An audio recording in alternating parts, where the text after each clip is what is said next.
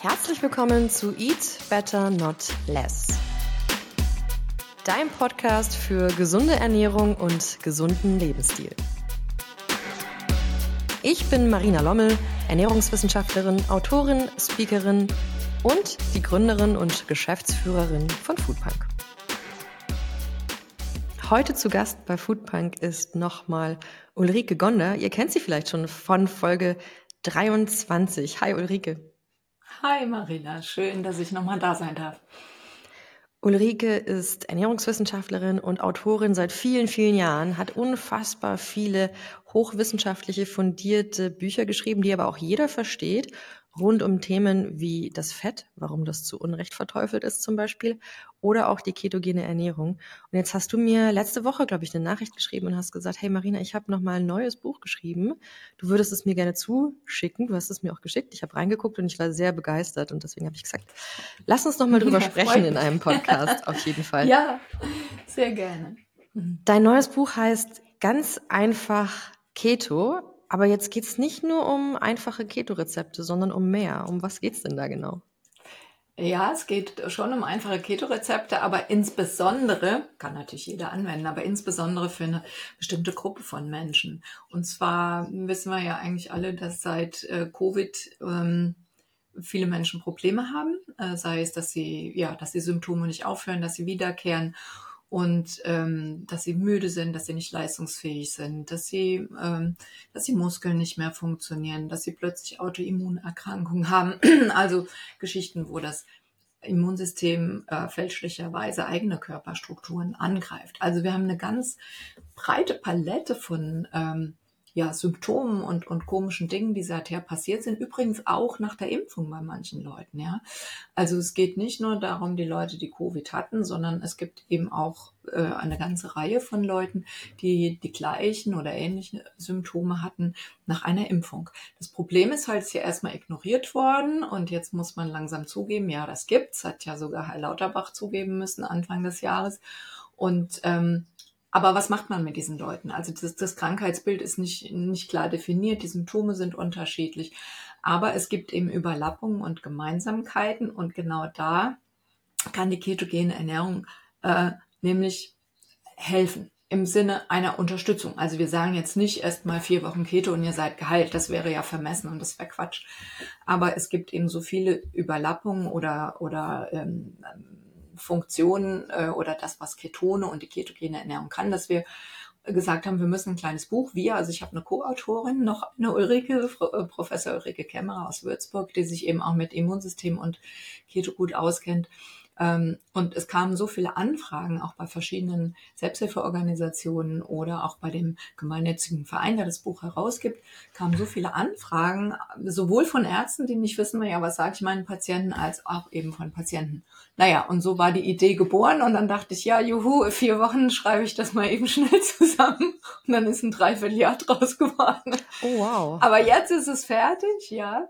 Ähm, denn äh, ich freue mich auch, dass du sagst, gut verständlich, äh, denn, denn das ist ja auch das Problem. Die, diese Leute sind zum Teil sehr krank, sehr müde, sehr schlapp und dann kann man jetzt nicht mit 500 Seiten äh, detaillierte Erklärung, sondern wir wollten den Menschen eine, und auch ihren Ärzten eine ganz einfache Handreichung geben, wie sie eben die Probleme, die vor allen Dingen durch diese Covid-Geschichten entstanden sind, angehen können. Genau, gut verständlich, aber halt absolut wissenschaftlich fundiert. Und ähm, gerade im Thema ja, Long-Covid oder auch Impfung und Probleme, die man danach vielleicht hatte, da war die Gesellschaft ja sehr gespalten, weil auch ja. viel, ich sag mal, laienhafte Informationen und mhm. ähm, naja, nicht mal Populärwissenschaft, sondern einfach wirklich laienhafte Informationen und Stimmungsmachung unterwegs war. Ja. Aber ich habe mir gesagt, wenn ich eine Person dazu interviewen kann, dann dich, weil ich weiß, alles, was du erzählst zu dem Thema, hat wirklich wissenschaftlich Hand und Fuß und wie du ja auch angesprochen hast, mhm. auch die Politik erkennt an, dass es einfach ähm, Themen gibt, die manch, manche Menschen jetzt betreffen nach Erkrankung ja. oder nach Impfung. Mich interessiert ja. natürlich gleich, warum jetzt genau die ketogene Ernährung eine Wirkung hat, positiverweise. Mhm. Bevor wir da reinspringen, würde ich gern noch mal verstehen mhm. oder unsere Zuhörer verstehen lassen, was passiert, wenn ich Long-Covid entwickle oder woher kommt vielleicht die Müdigkeit und diese Autoimmunerkrankung mhm. nach einer Impfung? Was sind die Mechanismen dahinter? Ja, ähm, das wäre Abendfüllen, das ist ja klar. also Immunsystem und sowas ist hochkompliziert, aber ich versuche es mal ähm, ganz einfach. Also jeder weiß hoffentlich, dass wir ein Immunsystem haben, das beschützt uns. Ja, dazu gehört die Haut, die uns vor äußeren Einflüssen schützt. Dazu gehören die Schleimhäute in der Nase. Und dazu gehören natürlich auch verschiedene Stoffe, die im Blut unterwegs sind. Wir haben ein angeborenes Immunsystem, damit wir nicht ganz hilflos auf die Welt kommen.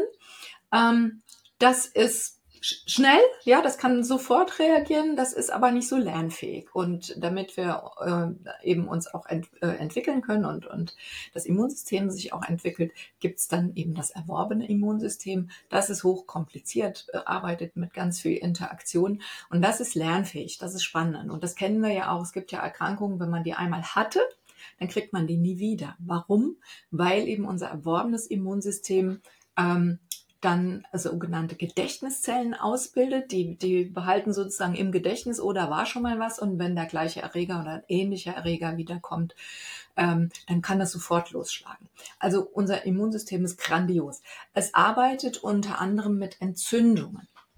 Entzündungen machen, äh, fördern ja die Durchblutung, können auch wehtun, ähm, machen eine Rötung, eine Schwellung und so weiter, äh, locken eben auch Fresszellen an. Also es gibt richtige Fresszellen im Immunsystem und Entzündungen sind erstmal super. In dieser ersten ähm, Phase sozusagen, wenn zum Beispiel ein Krankheitserreger, ein Virus oder ein Bakterium reinkommt, da brauchen wir Entzündung.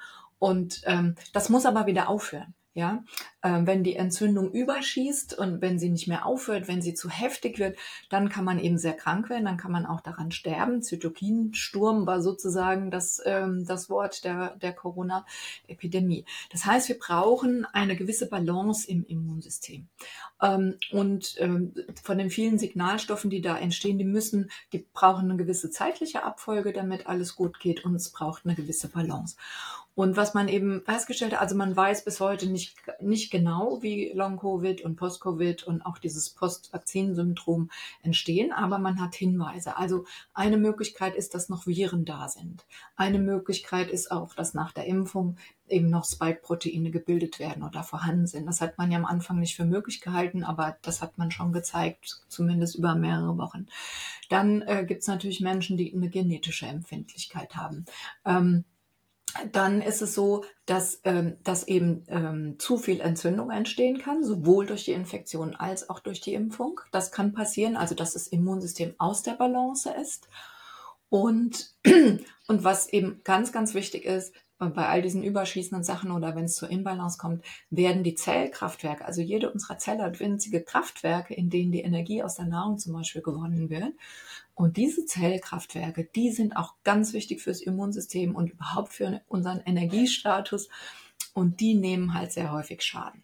Und vielleicht ist es auch eine Kombination und bei jedem anders. Das macht es im Moment so schwierig. Aber das sind so die Geschichten überschießende äh, in, äh, Entzündung und Schäden in den Zellkraftwerken. Und jetzt kommt eben das Besondere der ketogenen Ernährung. Also wer viel Junkfood isst, ähm, der, der unterstützt seinen Körper überhaupt nicht. Im Gegenteil, der fördert eigentlich all diese schlechten Vorgänge. Aber jetzt kommt das Besondere bei der ketogenen Ernährung. Ähm, das heißt ganz wenig Kohlenhydrate, viel gesunde Fette. Dann macht die Leber Ketone, da hat die ihren Namen her, also besondere hm, Stoffe, die aus Fetten entstehen. Und die können jetzt hier genau eingreifen. Die sind nämlich entzündungshemmend. Die können dazu führen, dass neue Zellkraftwerke gebildet werden oder dass die vorhandenen sich ähm, ähm, erneuern sozusagen. Also es gibt so eine Art Recyclingprogramm, Autophagie nennt man das. Ähm, und und eben eine saubere, gute, schnelle Energie zu liefern den Körperzellen. Alles das können die Ketone. Und deswegen war es uns so wichtig zu sagen, wir brauchen jetzt ein kleines Buch, wo das Wichtigste drinsteht, dass die Leute halt starten können. Sie, man man kann es ja einfach ausprobieren und gucken, ähm, was, was einem dann besser geht. Was unterscheidet denn da die ketogene Ernährung von einer anderen Ernährungsweise? Also vielleicht ähm, denkt sich der ein oder andere, na gut, der, der, der Nächste, der, der jetzt über Ernährung spricht, der sagt mir, ich soll Frutarier werden. Der Nächste sagt, ich soll Carnivore werden. Der Nächste sagt, ich soll High Carb, Low Fat. Warum genau wirkt die ketogene Ernährung jetzt ähm, so spezifisch bei Entzündungen? Ja, das liegt und nicht die anderen an Ernährungsweisen. Selbst. Genau, bei den anderen entstehen nämlich in der Regel keine Ketone. Es sei denn, man würde ganz wenig Kalorien essen oder intermittierend fasten. Auch dann können Ketone entstehen. Ähm, aber dann eben nur stundenweise, beziehungsweise wenn ich eben lange die Kalorien reduziere, dann äh, kann ich, wenn ich rekonvaleszent bin oder eh schwach und krank bin, kann ich mich dadurch natürlich nicht gesünder machen. Also eine kalorische Restriktion kann immer nur kurzfristig Vorteile bringen. Äh, das ist ja kein Dauerzustand. Und ähm, bei all den anderen Ernährungsformen, ähm, also alles, was nicht äh, wirklich die Kohlenhydrate drastisch reduziert, führt eben nicht zur Ketonbildung. Also eine Low-Carb-Ernährung ist sicherlich eine gute Idee. Das wissen wir, ist auch schon ein bisschen entzündungshemmend, fördert die Fettverbrennung. Ähm, Carnivore kann auch ketogen sein, letztendlich, weil die Kohlenhydrate ja weitgehend wegfallen. Aber die Bildung von Ketonen oder die Zufuhr von exogenen Ketonen, auch das haben wir behandelt, können wir gleich noch drauf kommen.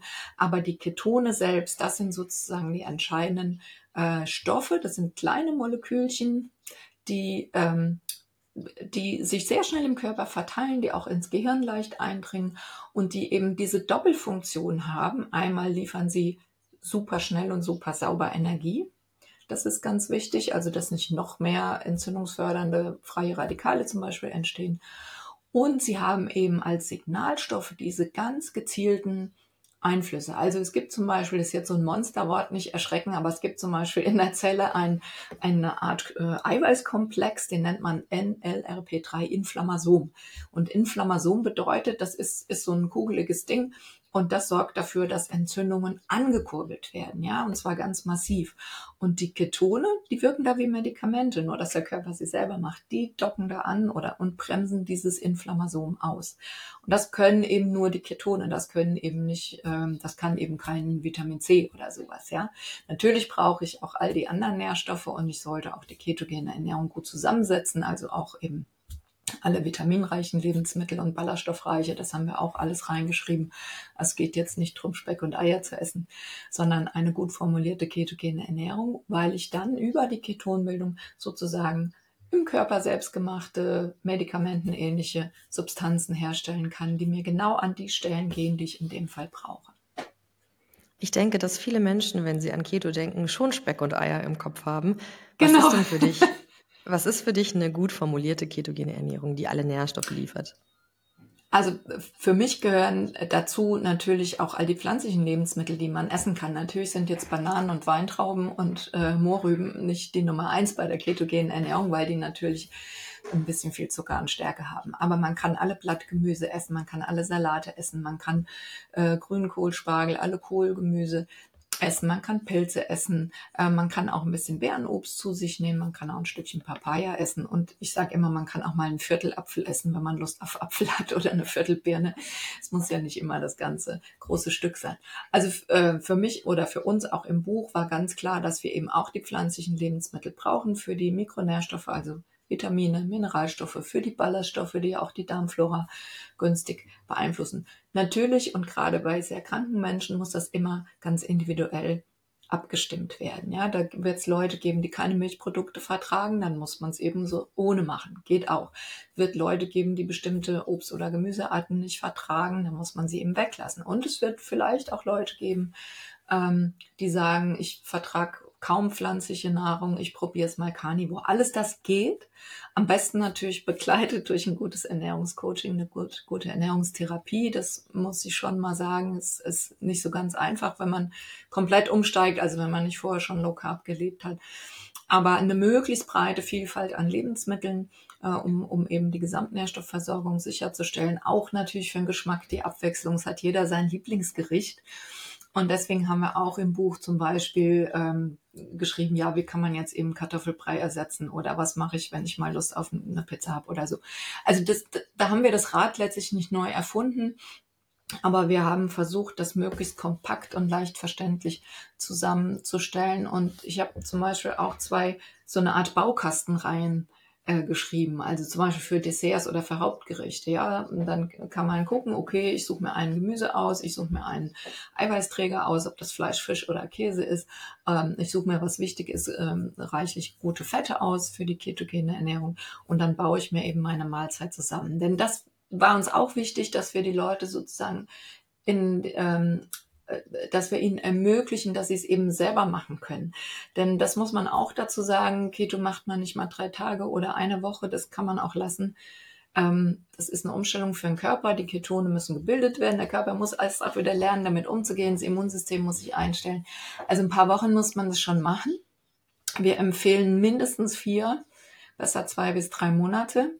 Die gute Nachricht ist, es gibt die ersten Studien tatsächlich am Menschen, die gezeigt haben, allerdings bei Gesunden, dass schon drei Wochen einer ketogenen Ernährung ähm, ausreichen, um das Immunsystem fitter und schlagkräftiger zu machen und um mehr Gedächtniszellen zu bilden. Ja. Die Studien mit, mit kranken Menschen, die laufen jetzt. Äh, da haben wir leider die Ergebnisse noch nicht. Nur so erste, man hört ja immer mal so im, im Blätterwald auch rauschen. Das äh, hört sich alles schon gut an, aber da müssen wir natürlich auch noch die Studien abwarten. Aber wir haben gute Gründe anzunehmen, dass die auch positiv ausfallen.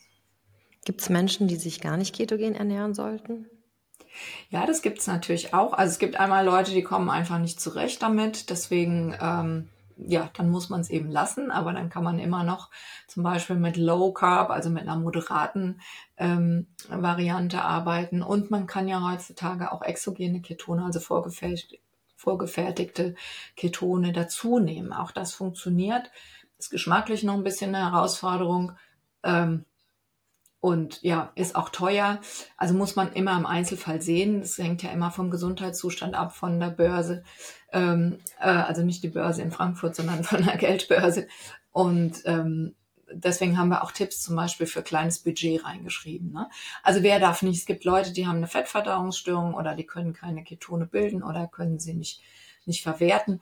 Ähm, denen würde es dann damit auch nicht gut gehen. Das weiß man aber vorher, das sind Enzymschäden. Ähm, deswegen sollte man auch, wenn man krank ist, vorab mit einem Arzt oder mit einem Therapeuten sprechen, ob das sinnvoll ist. Dann gibt es Menschen, die ein Insulinom haben, also wo die Bauchspeicheldrüse ungebremst Insulin produziert. Dann kann man keine ketogene Ernährung machen. Also im Zweifel immer vorher äh, besprechen, ob es eine medizinische äh, medizinisch etwas dagegen spricht. Aber das sind eigentlich eher seltene Fälle.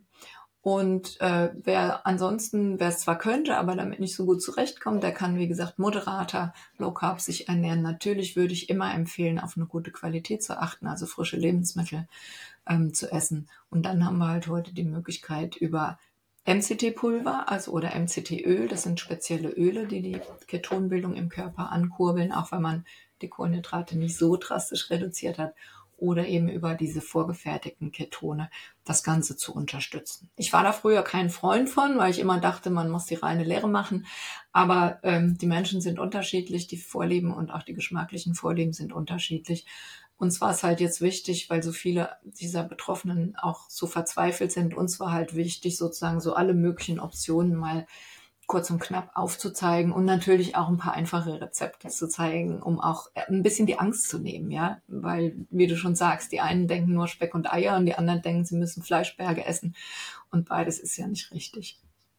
Jetzt hast du ein paar Mal die exogenen Ketone angesprochen. Mhm. Da würde mich noch interessieren oder eine Erklärung für die Zuhörer, was sind denn exogene Ketone genau und mhm. ersetzen die dann die ketogene Ernährung? das wäre abendfüllend. Ähm, also, wir haben ja schon besprochen, wenn ich die Kohlenhydrate reduziere, mehr Fett esse, dann macht meine Leber im Körper also selbst hergestellt diese Ketone, die all diese positiven Effekte haben.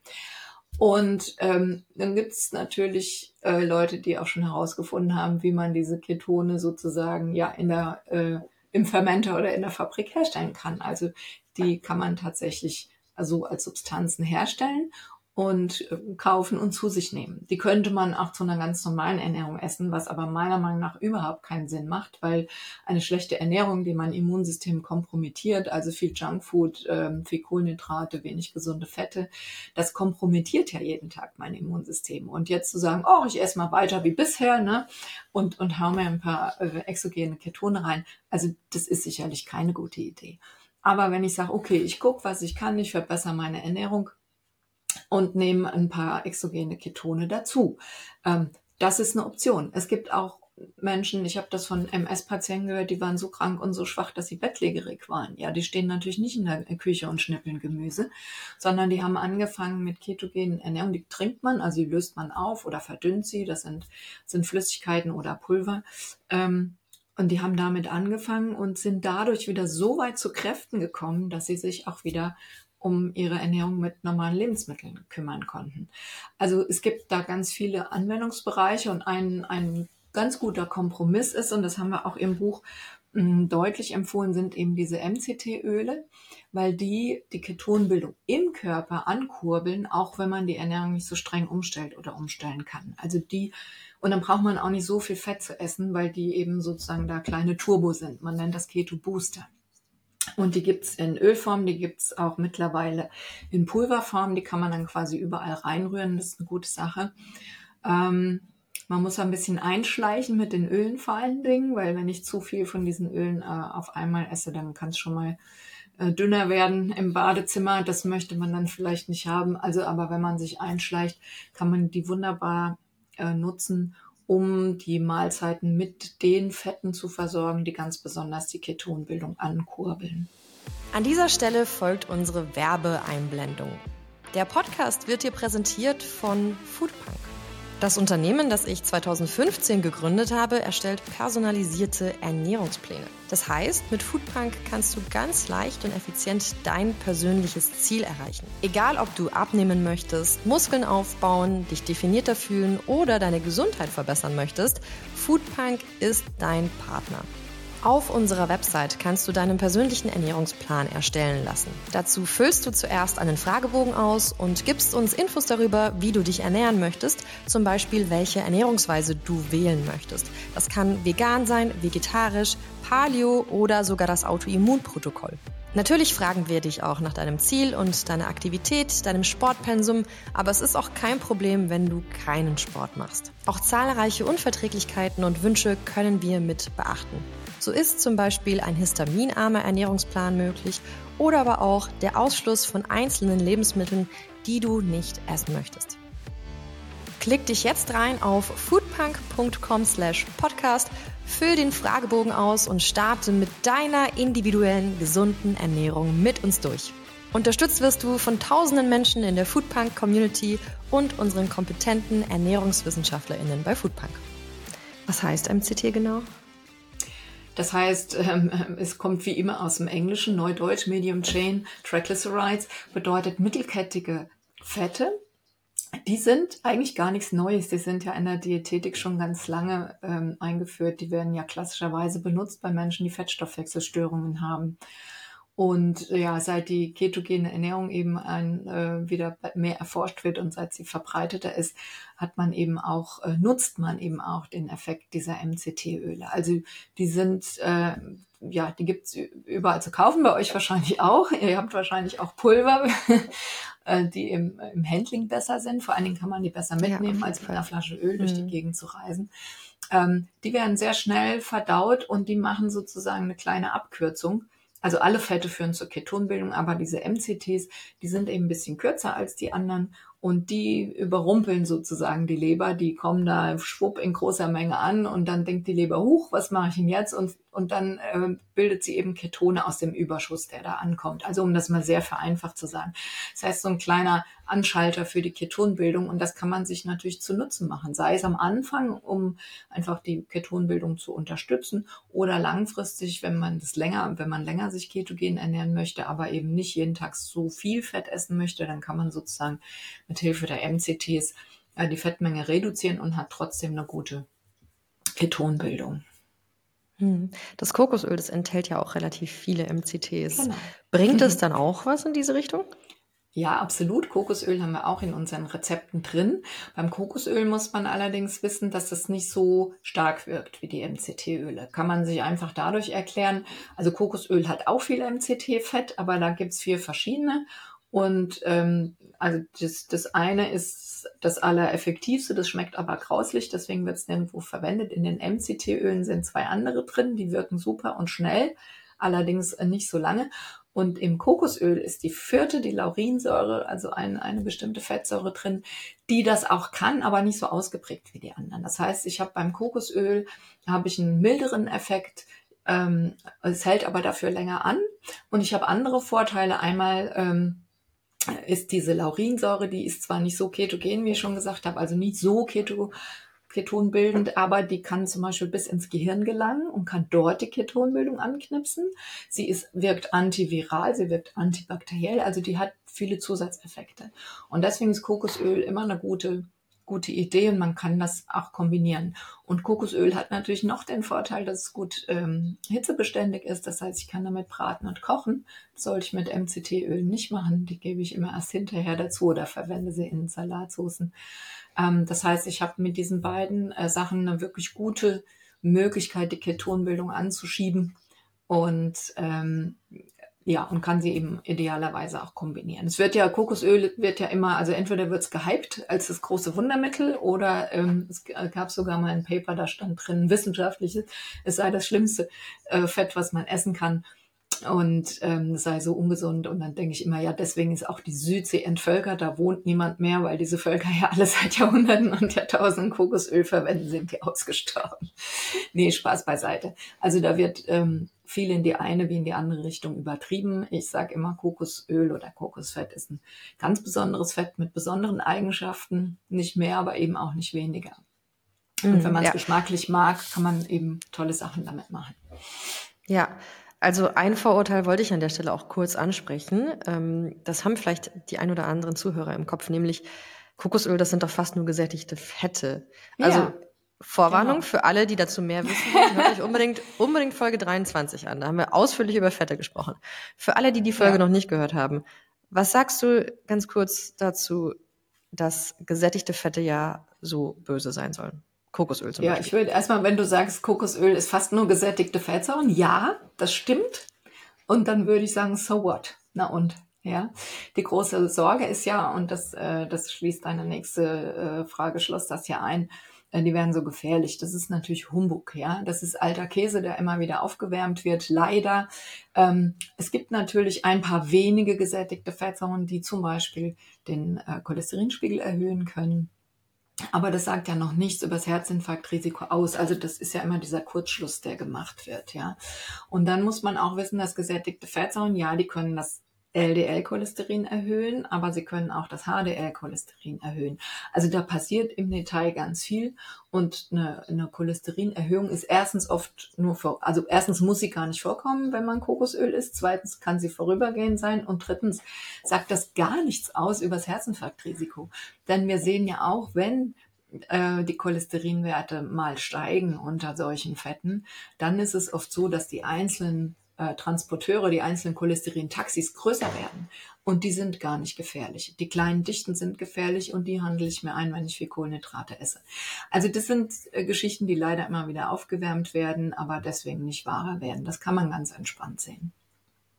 Jetzt habe ich noch zwei Fragen mitgebracht, die tatsächlich nichts mit deinem Buch zu tun haben, aber rund um eben deinen Expertisebereich und die gerade sehr aktuell sind bei mir, weil bei Foodbank läuft zum Beispiel gerade eine Longevity mhm. Challenge, das heißt 70 mhm. Tage lang erzähle ich etwas zur Wissenschaft von Langlebigkeit und Anti-Aging. Mhm.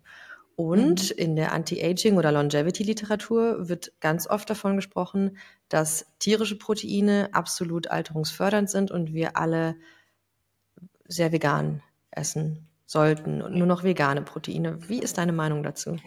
Die ist da ganz klar. Ähm, es ist, also bei, bei der Langlebigkeitsliteratur und, und bei all diesen Vorgängen, also ich habe vorhin schon kurz die Autophagie erwähnt, die ja hier eine große Rolle spielt, Verjüngung der Zellen des Organismus. Dazu ist es wichtig, ähm, dass immer mal die Proteinzufuhr der spezielle Aminosäuren runtergefahren werden. Aber nur von, das sind ja katabole Vorgänge dann auch, also Abbauvorgänge in den Zellen. Aber zur Gesundheit, zur Langlebigkeit gehört immer der Rhythmus.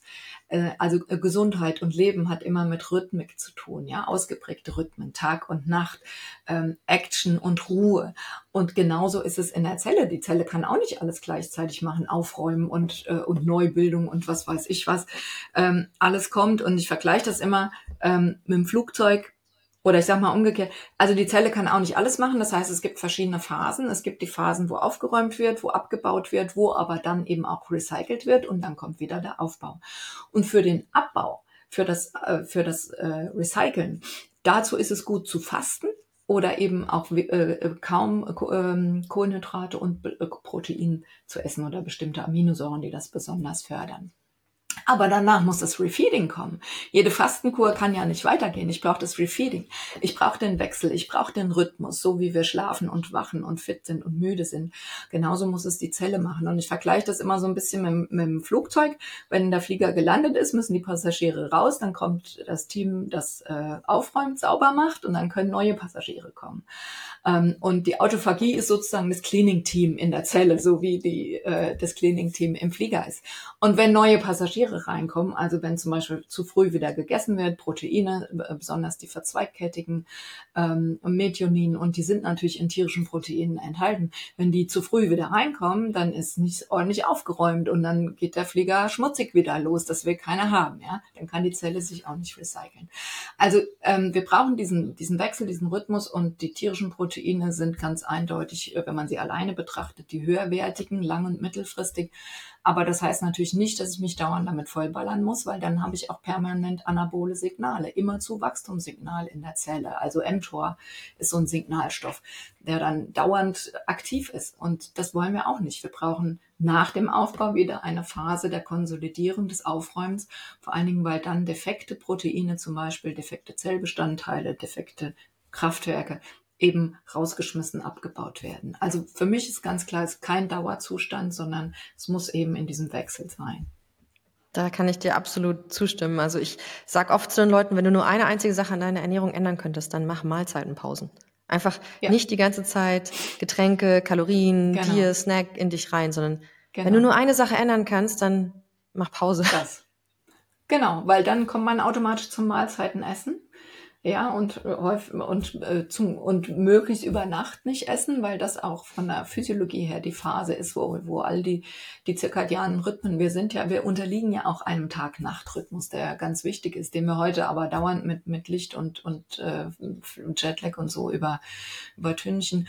Aber genau diese Rhythmik, die wir brauchen, die wir in der Natur sehen, Jahreszeiten, äh, und so, so funktioniert auch unser eigener Körper. Und, und wenn ich dauernd mir was in den Mund stopfe, habe ich eben keinen Rhythmus mehr. Habe ich permanent Insulin, habe permanent Zucker, habe permanent diese Aminosäuren, ja. die den Aufbau fördern. Und das ist eben nicht gut. Ich brauche auch wieder die Pause.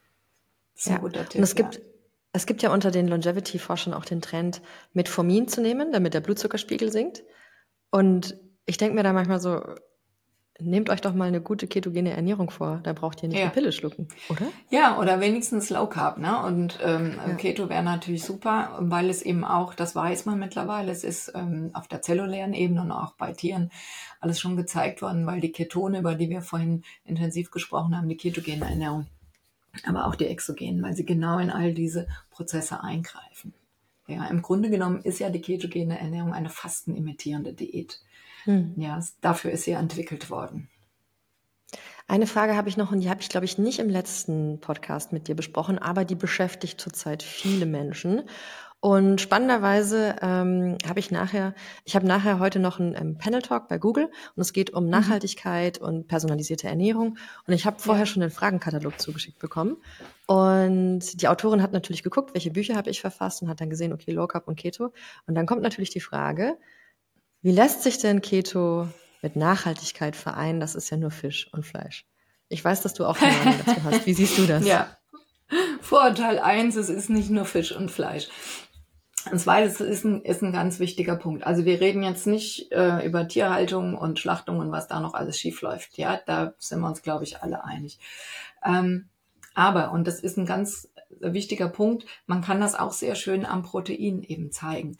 Das, das große Problem bei all diesen Lifecycle-Analysen oder bei diesen Betrachtungen auf Frischwasser, Landverbrauch und so weiter ist, dass also früher wurde zum Beispiel, wurden da nur die Lebensmittel auf Kilobasis miteinander verglichen. Und das ist natürlich höherer Blödsinn, ja. Wenn ich über, ich kann doch nicht ein Kilo Kopfsalat mit einem Kilo Rindfleisch vergleichen. Wenn es nichts mehr sonst auf der Welt gäbe, würde ich mit dem Kilo Rindfleisch sehr viel länger überleben als mit dem Kilo Salat. Heißt, natürlich brauchen wir Nachhaltigkeitsanalysen, Lifecycle-Analysen. Aber seit etlichen Jahren sagen eben auch die Forscher, es gibt da mittlerweile eine richtig gute Literatur. Wir müssen doch den Nährwert mit betrachten. achten. Ich meine, letztendlich, warum essen wir? um uns zu ernähren, damit der Körper Energie und Nährstoffe hat. Das dürfen wir doch jetzt bei der Nachhaltigkeitsdiskussion nicht außen vor lassen. So, und dann kann man sagen, es gibt da verschiedene Scores, wo zum Beispiel die kritischen Nährstoffe mit eingerechnet werden, wo die, ähm, wo es Protein mit eingerechnet wird. Und da muss man ganz klar sagen, was Proteinqualität auch angeht. Ein tierisches Lebensmittel und ein pflanzliches sind, was die Proteine angeht, nicht Gramm pro, äh, zu Gramm miteinander vergleichbar. Ein Gramm Erbsenprotein hat nicht die kleine, gleiche Wertigkeit wie ein Gramm Rinder- oder Hühner- oder Eierprotein. Das muss man einfach wissen. Das ist so. Und dann könnte ich jetzt noch Stunden erzählen über Deklarationsgeschichten äh, und so. Das ist ein Fass ohne Boden. Aber wir müssen in die, in die Nachhaltigkeitsdiskussion den Nährwert mit einbeziehen. Und wie gesagt, man muss ja auch keine Fleischberge essen. Äh, und man kann sein Fischöl auch aus Supplements kriegen, wenn man, äh, wenn die Meere überfischt sind. Das ist zwar schade, aber auch das geht. Aber die, wenn, wenn der Nährwert einbezogen wird, schneiden viele tierische Lebensmittel besser ab und viele pflanzliche schlechter. Natürlich, wenn ich nur CO2 oder ähm, Landverbrauch gucke, dann ähm, schneiden die Pflanzen besser ab. Aber schon beim Wasserverbrauch sieht's anders aus. Und das hat der WWF ausgerechnet. Eine vegane Ernährung würde sehr viel mehr Wasser verbrauchen als eine gemischte Ernährung.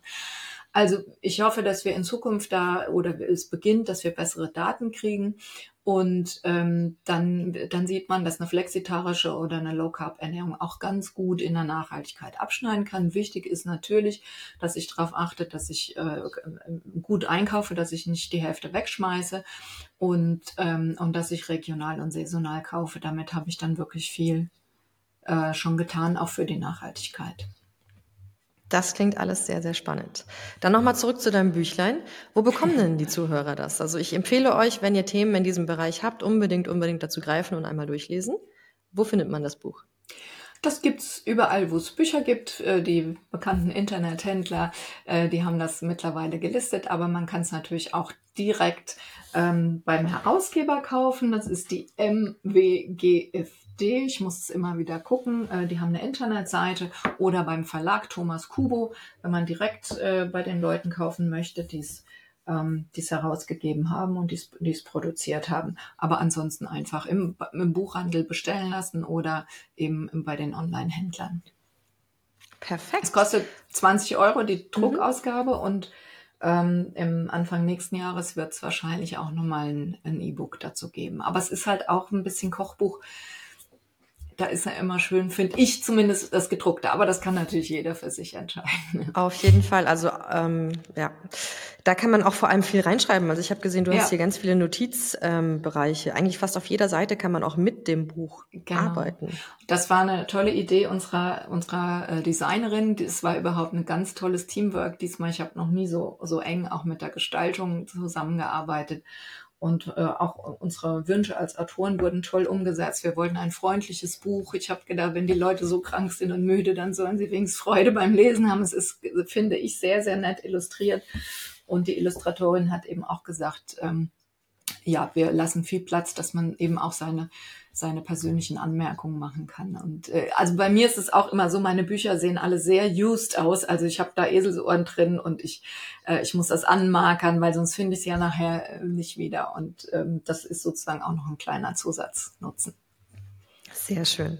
Berühmte letzte Worte. Was gibt's bei dir heute noch zu essen? Was steht noch? Ähm, heute kocht mein Mann, weil ich ein bisschen im Stress bin und der macht eine ganz leckere asiatische Gemüse-Rindfleischstreifenpfanne mit viel Ingwer und Harissa. Das lieben wir. Das klingt sehr, sehr lecker. Ich sage vielen, vielen Dank für deine Zeit, für das spannende Interview und die interessanten Einblicke. Sehr gerne, Marina. Mach's gut. Bis dann und danke euch fürs Tschüss. Zuhören. Ich hoffe, euch hat die Folge gefallen und äh, wenn ja, hinterlasst uns super gerne einen Kommentar. Und wie gesagt, hört unbedingt in die Folge 23 rein, wenn ihr mehr über die ketogene Ernährung, die anderen Bücher von Ulrike und über das Thema Fett und die Vorurteile hören möchtet. Und dann sage ich danke fürs Zuhören und bis zum nächsten Mal. Tschüss.